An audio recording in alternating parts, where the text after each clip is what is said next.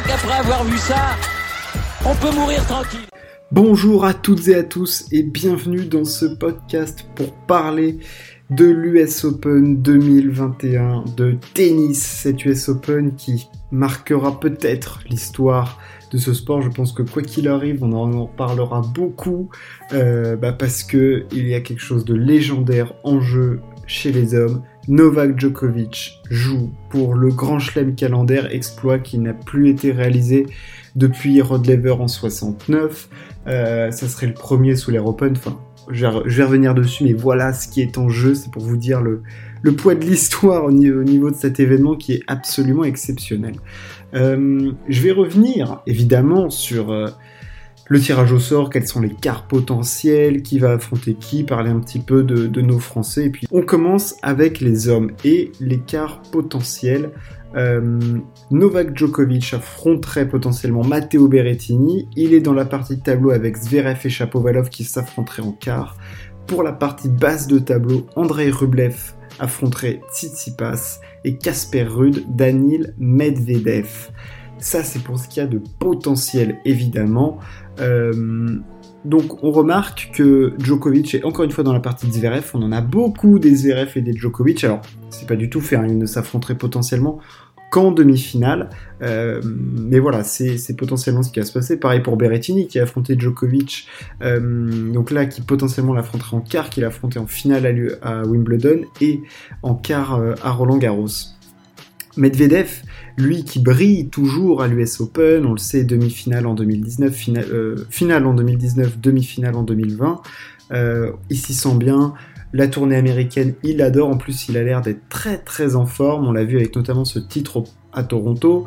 Euh, bon, après, il était complètement cramé du côté de Cincinnati. Il était cuit, bouilli. Il y avait de la bouillie de russe. Euh, c'était plus vraiment notre, notre Danil, mais il va arriver en pleine forme. Et puis physiquement, ça reste quand même euh, un gros monstre, le Danil. Bon, le point sur les favoris. Clairement, on a, on sait pas, on n'a pas vu Djokovic jouer depuis depuis les Jeux Olympiques où il est sorti avec cette blessure peut-être au coude ou des gènes physiques du moins. Bon, on le voit s'entraîner, euh, clairement la fluidité elle est là, le jeu de jambes il est là, le physique il a l'air d'être là. Euh, voilà, bien que l'enjeu est immense, euh, ça a l'air d'aller du côté de, Novak Djokovic. Donc pour moi ça fait... Bah, il est favori, clairement il est favori. Numéro 1 je sais pas. Numéro 1 je sais pas parce qu'on a des joueurs qui sont très très en forme et pour moi le favori de ce tournoi, c'est Alexander Zverev.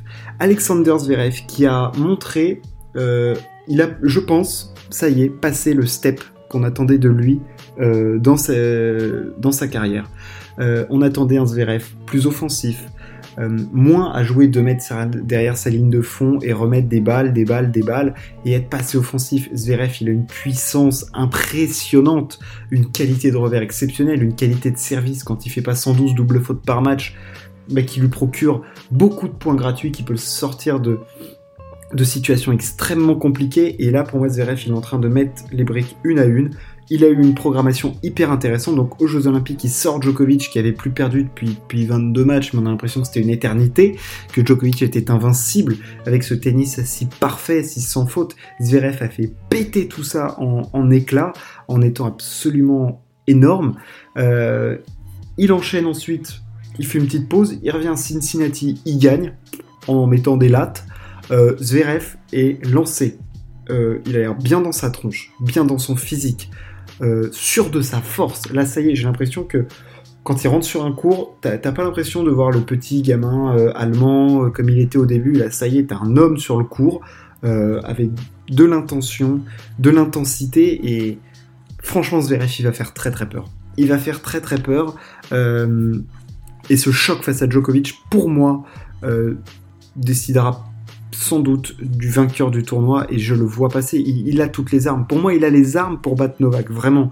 Euh, et je me souviens de ce match à l'Open d'Australie au début d'année où Novak sort de cette blessure euh, là face à, Taylor Fritz où il fait un peu son cinéma et tout. Et pour moi, Zverev dans ce match-là, il a, il a manqué une opportunité de gagner face à Novak euh, à l'Open d'Australie parce que je trouvais que il y a des moments où il était, il était souvent devant. Il a eu tout le temps le break en premier. Il a jamais réussi à enclencher. Et Novak, après, c'est une telle machine que tu lui laisses pas deux fois l'opportunité après. Donc, voilà, Zverev, il a les armes. il me paraît très très très fort en ce moment. Euh, ça va être. la concurrence, elle est là pour Novak. Hein. J'ai l'impression que c'est une concurrence qui est vraiment de très très haut niveau. Zverev me paraît très très fort. En deuxième plan, enfin en deuxième plan, le plan est très proche, hein. on parle d'un deuxième plan qui n'est pas vraiment un deuxième plan, c'est Daniel Medvedev. Daniel Medvedev, euh, tournée américaine, il performe toujours. C'est là qu'il avait explosé en 2019 en, poussant Nadal au cinquième set de cette finale de l'US Open qui est absolument mythique, un mythe absolu. Cette euh, finale de, près de 5 heures face à Nadal en, 2019 où, il nous a fait rentrer dans la quatrième dimension, Daniel. Euh, L'année dernière, il avait défendu cette finale en faisant une demi face à Team. Euh, et là, cette année, il a l'air. Bah, de toute façon, il est jamais aussi fort que quand il est sur dur, euh, Medvedev. Et il a l'air bien. Bien physiquement. Dans son tennis, c'est carré. Euh, avec son coach, ça bosse bien. et puis, il est sûr de sa force, Daniel. Hein. Franchement, c'est un, joueur d'échecs. Alors, il aura un premier tour. On y reviendra pas facile, forcément, face à Gasquet qui joue plutôt bien en ce moment. Mais ah, franchement, ça doit le faire. Son service est hyper efficace. Il gagne ce Masters 1000 euh, à Toronto. Après, bon, il, perd certes à Cincinnati, mais je trouve un petit peu émoussé physiquement là, avec le jour de repos. Physiquement, ça reste une bête parce qu'il faut pas oublier la fournaise que c'était du côté de Cincinnati et tout. Euh, je veux dire, c'est voilà, jouer quasiment des matchs tous les jours euh, dans cette fournaise-là, et tu ressors tous cramé. C'était un four le truc, hein. c'était une violence inouïe. voilà, Medvedev, ah, pour moi, il n'a pas un chemin tracé jusqu'en finale, mais franchement, ah, s'il fait le job, on va le retrouver minimum en demi-finale. Euh, dans sa partie de tableau, du coup, on a Rublev et Tsitsipas. Alors là, parce que je descends les favoris, du coup, hein, j'ai dit que je parlais des favoris, donc évidemment Djokovic, Zverev en premier plan, juste après Medvedev. Et pour moi, après, il y a une catégorie en dessous, on favorise 3 étoiles, si on peut les, mettre. Euh, Rublev peut-être 2 et encore, il a fait une super perf face à Medvedev. Tsitsipas, je le trouve un petit peu en retrait. Voilà, je les mets en retrait des deux. Euh, Tsitsipas, ces derniers temps, euh, bah, il fait des résultats un petit peu moyens. le Wimbledon, c'était... Bon, il perd d'entrée, donc voilà. Mais on l'a pas trop revu après. et puis, il a fait des frasques en dehors du cours, des cours de tennis où...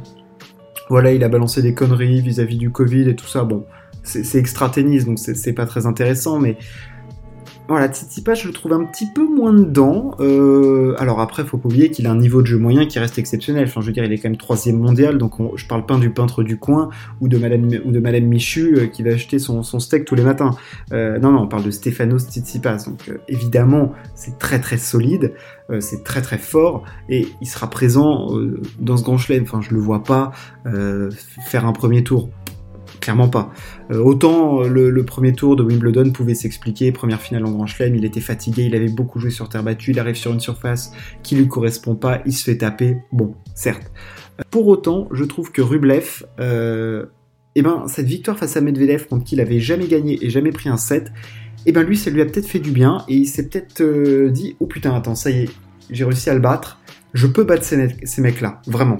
Euh, et je peux peut-être les embêter plus régulièrement. Euh, après, on sait que le style de jeu de Rublev n'est absolument pas économe et que dans la fournaise de l'US Open, parce qu'il faut pas oublier qu'à l'US Open, en général, bah, il fait quand même bien bien humide et que de jouer pendant 4 heures en envoyant des pralinettes euh, dans tous les... Enfin des pralinettes, c'est plutôt de la bonne grosse pralasse, ce que fait Rublev avec la balle, c'est toujours énergivore, mais Rublev, je, le sens, je le sens bien dans ce, dans ce tournoi-là. Là, le petit pépère, euh, il, va être très très intéressant à suivre. Gros outsider, euh, Rublev. Peut-être pas pour la victoire finale, mais pour venir jouer les troubles faits jusqu'en demi. Euh, attention. La demi de finale 100% russe Rublev-Medvedev, elle n'est pas à écarter du tout, du tout du, plan de, bataille, hein. clairement pas. ça peut être tout feu tout flamme dans cette partie de tableau. on aura soit un nouveau finaliste en Grand Chelem ou pas, parce qu'on sait que Tsitsipas et Medvedev on en fait, mais euh, après Rublev peut être euh, le nouveau finaliste en Grand Chelem, pourquoi pas, même si ça me paraît un petit peu hypothétique, parce que autant en 2-7 face à Medvedev c'est possible, autant 5-7 face à Medvedev, Rublev, ça me paraît, face au joueur d'échecs qui est Medvedev, ça me paraît, ça me paraît chaud. Voilà un petit peu du côté des favoris, évidemment après un degré un petit peu moindre, euh, Berrettini, évidemment que si on a un quart Djokovic-Berrettini, ça va être très très intéressant de le suivre, parce qu'on voit que Berrettini, à chaque fois qu'il joue Novak, et ben déjà à chaque fois il lui prend un 7 en grand chelem, donc déjà ça c'est hyper intéressant. Et on voit qu'il arrive quand même à le, à gêner, il a des opportunités. Et à chaque fois que tu affrontes Novak, et ben t'apprends. Et c'est en affrontant ces mecs là que t'apprends, il faut pas l'oublier qu'il est plutôt jeune Berrettini. Et et t'apprends, il apprend des choses, il, découvre les schémas de jeu de Djokovic encore, hein, il les connaît pas aussi bien que Nadal ou Federer évidemment, et donc il les découvre petit à petit comment, comment Djokovic le fait déjouer, avec notamment ce retour de service exceptionnel. Donc Berrettini va être clairement un, créateur de troubles dans ce tournoi. Est-ce que Chapovalov, demi-finaliste à Wimbledon, qui est dans la partie de tableau de Zverev, peut réussir à, à nous faire quelque chose d'improbable est-ce qu'il est capable à, nouveau de nous surprendre? Ça va être, euh, ça va être très très intéressant à suivre. Euh, voilà, donc ça c'était du côté des favoris. Après, moi je vais parler des joueurs qui peuvent jouer les troubles faites. Et je vais parler d'Opelka qu'on a vu euh, sur la tournée américaine nous faire des matchs absolument sensationnels et notamment sortir une finale en Masters 1000 bah, où clairement, enfin ça y perd face à Medvedev, mais bah, t'as vu le potentiel du gars quoi. Enfin, je veux dire, le mec il est c'est pas qu'un serveur, et de toute façon, t'es pas dans le top 30 euh, du tennis si t'es pas capable de, de, faire des échanges et de créer un peu de jeu. Enfin, je veux dire, tu peux pas tout tenir sur ton service. je me souviens, il s'était moqué des gens et tout ça, mais ah bah non, non, non, t'es forcément un très bon joueur de tennis. Bon, il se fait plier certes par Medvedev, mais bon, c'était plutôt, c'était plutôt normal. Mais rayé Opelka, attention, hein, ça peut être très très très casse-pied à, voir.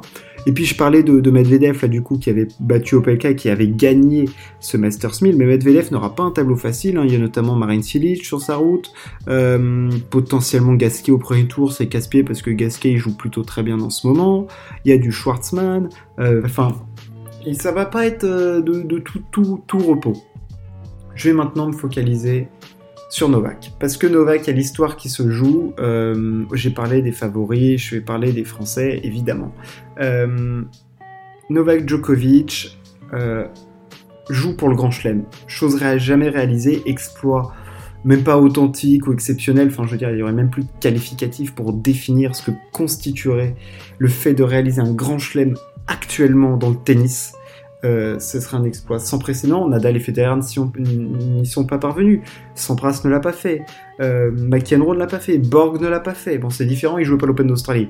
Euh, mais voilà, enfin, je veux dire, les grands ne l'ont pas fait. Le dernier à l'avoir fait, c'est Rod Lever en 69.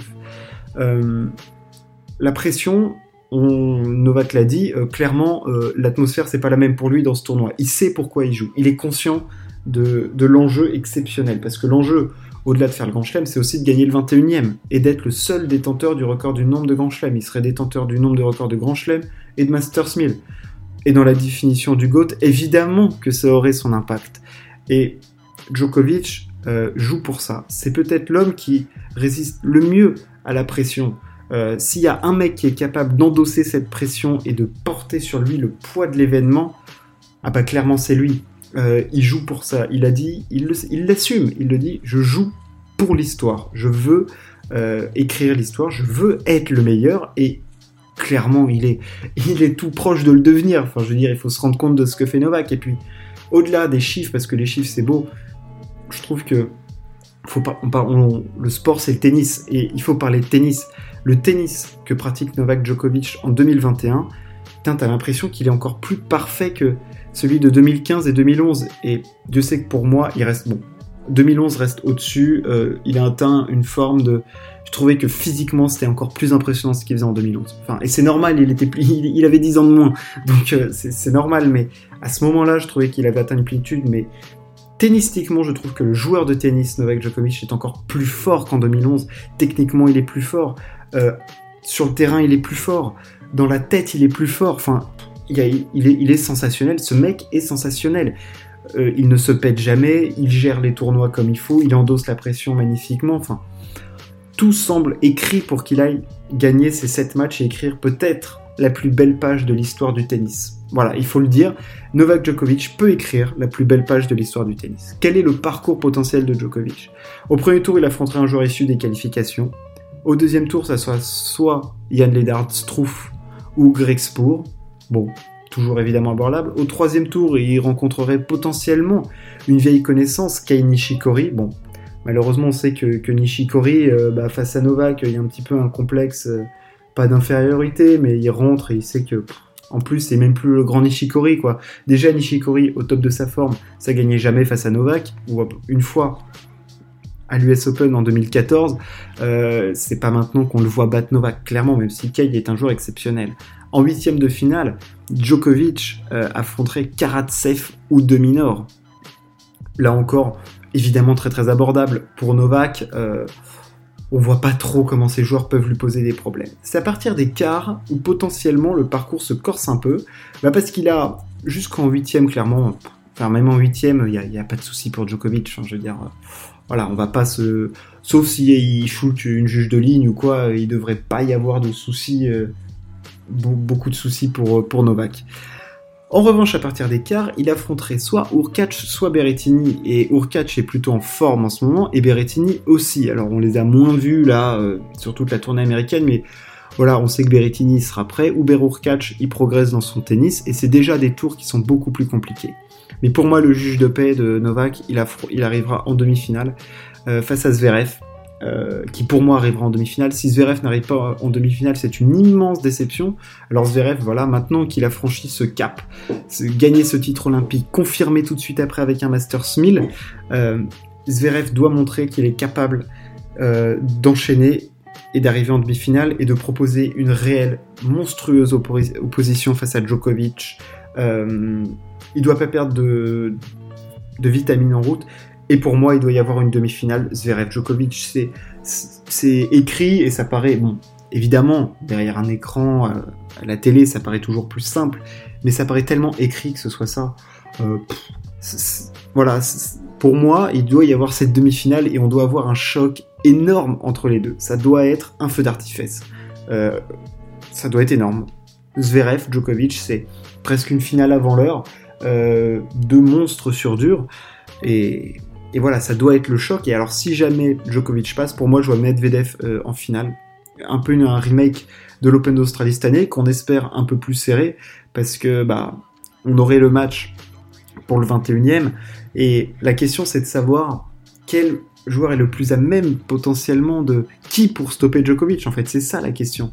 Euh, pour moi, Zverev, clairement, euh, parce que parce que Zverev est en forme, parce que Zverev a changé, je trouve, et euh, clairement, il doit, il doit embêter Djokovic. Medvedev, pour moi, est... Ah, je sais pas, je, le sens moins. Pourtant, Medvedev est exceptionnel sur dur et peut-être un meilleur joueur sur dur que Zverev. Mais là, Zverev, je le sens... Je, trouve qu'il a changé. Voilà, je l'ai dit tout à l'heure, il a changé. Euh, il a changé de catégorie. Il a passé un step. Je pense qu'il a passé un step et il doit le montrer. Et il faut asseoir quelque chose. Ça y est, Zverev, maintenant, il est plus tout, tout, enfin, il est plus tout, tout jeune. Il reste encore très, très jeune, euh, Alexander Zverev, hein, soyons, soyons clairs. Mais il a quand même 24 ans maintenant. Euh, donc ça y est, 24 euh, ans, tu, ça fait longtemps que tu es là. Certes, tu es arrivé très tôt, mais il doit montrer que il est capable, il est capable de battre Novak et, d'aller chercher cette victoire. Le titre, après, c'est autre chose, mais si jamais ce, tournoi masculin de, de l'US Open va marquer euh, l'histoire parce qu'il va y avoir un mec qui aura son nom gravé pour toujours dans le marbre du tennis. Il y aura un mec, si jamais Djokovic gagne pas, il y aura un mec. Ça peut être Zverev, Medvedev, Tsitsipas ou un autre. Et ça sera encore plus incroyable. Il y aura un mec, un peu comme Roberta Vinci euh, face à Serena Williams en 2015, qui, voilà, c'est peut-être un des plus grands accomplissements de la carrière de Roberta Vinci d'avoir empêché Serena de faire ce grand chelem. Il y aura un mec a battu Novak Djokovic lors de l'US Open 2021 pour l'empêcher de faire le Grand Chelem. Et ça, bah ça c'est énorme. Donc en fait, on c'est énorme et on se rend pas compte encore de, ce qu'on est en train de de ce à quoi on est en train d'assister encore. Et on voit qu'il y en a qui sont déter. Medvedev, euh, clairement, il a annoncé qu'il était déter et c'est ce qu'on aime chez Daniel, c'est son franc-parler, c'est il est adoré du public. Medvedev, pour moi, c'est un joueur génial, euh, de par son tennis hyper particulier, mais, tellement intéressant. Il a dit, le but, c'est qu'il reste à 20 grands chelems. Et eh ben, on a envie de le voir. Et honnêtement, si au final, on a une finale Djokovic-Medvedev, honnêtement, on, va prendre notre pied parce que Medvedev, il aura envie de revanche, il aura pas envie que Djokovic passe à 21 grands chelems. Et si en plus, tu peux laisser ton nom dans l'histoire du tennis, bah, c'est encore plus exceptionnel. Euh, ça fait longtemps que je parle de ce tournoi masculin de l'US Open. Je vais parler un tout petit peu des Français. Euh, Bon, alors évidemment, ça risque de pas être euh, flamboyant, flamboyant du côté des Français. Gasquet affronte Medvedev. Ça déjà, c'est pas simple. Hugo Humbert lui affronte un qualifié. Il est dans la partie de tableau de, de Christiane Garine, notamment. Euh, bon, les nos Français sont pas hyper en forme, euh, mais je voudrais déjà féliciter Benoît Père qui a gagné des matchs. Ça y est, il semble un petit peu se remettre à jouer au tennis, et ça c'est, bah, ça c'est pour notre plus grand bonheur quand même, parce que Benoît Père sur un terrain de tennis, il peut te faire des trucs de dingue, donc on l'a vu. Mon fils, Gaël, mon fils aussi semble, ça y est, retrouver un petit peu, un petit peu d'allant. Il est dans la partie de tableau de, Yannick Sinner. Il affronte Federico Coria au prochain tour. Enfin, pour moi là, mon fils, il doit gagner deux, trois matchs de suite euh, sans problème pour affronter Sinner. Euh, ça, pour moi, c'est les meilleures cartes. Euh, mon fils, j'ai envie de dire Humbert et Père, parce que j'ai envie de croire en Benoît Père. Bah ouais, Benoît Père, il va me faire rêver, il va nous faire rêver, et euh, on a envie de, le voir se battre avec, les meilleurs. C'était un petit point sur les Français. je sais, je fais pas très très long, parce que malheureusement, je voulais plus parler des favoris et de l'histoire qu'il y a autour de ce tournoi qui peut être absolument énorme. Les Français, malheureusement, ne seront pas dans le mix pour, la victoire finale. Euh, Djokovic peut potentiellement écrire l'histoire et on espère qu'il le fera, ça serait absolument euh, énormissime. Et on espère surtout voir des gros combats, des gros gros matchs de tennis, des vraies oppositions, parce que c'est honnêtement c'est ce qu'on préfère. Bonne chance à tous les joueurs, merci de m'avoir écouté. On se retrouve très très vite. Ciao, à plus.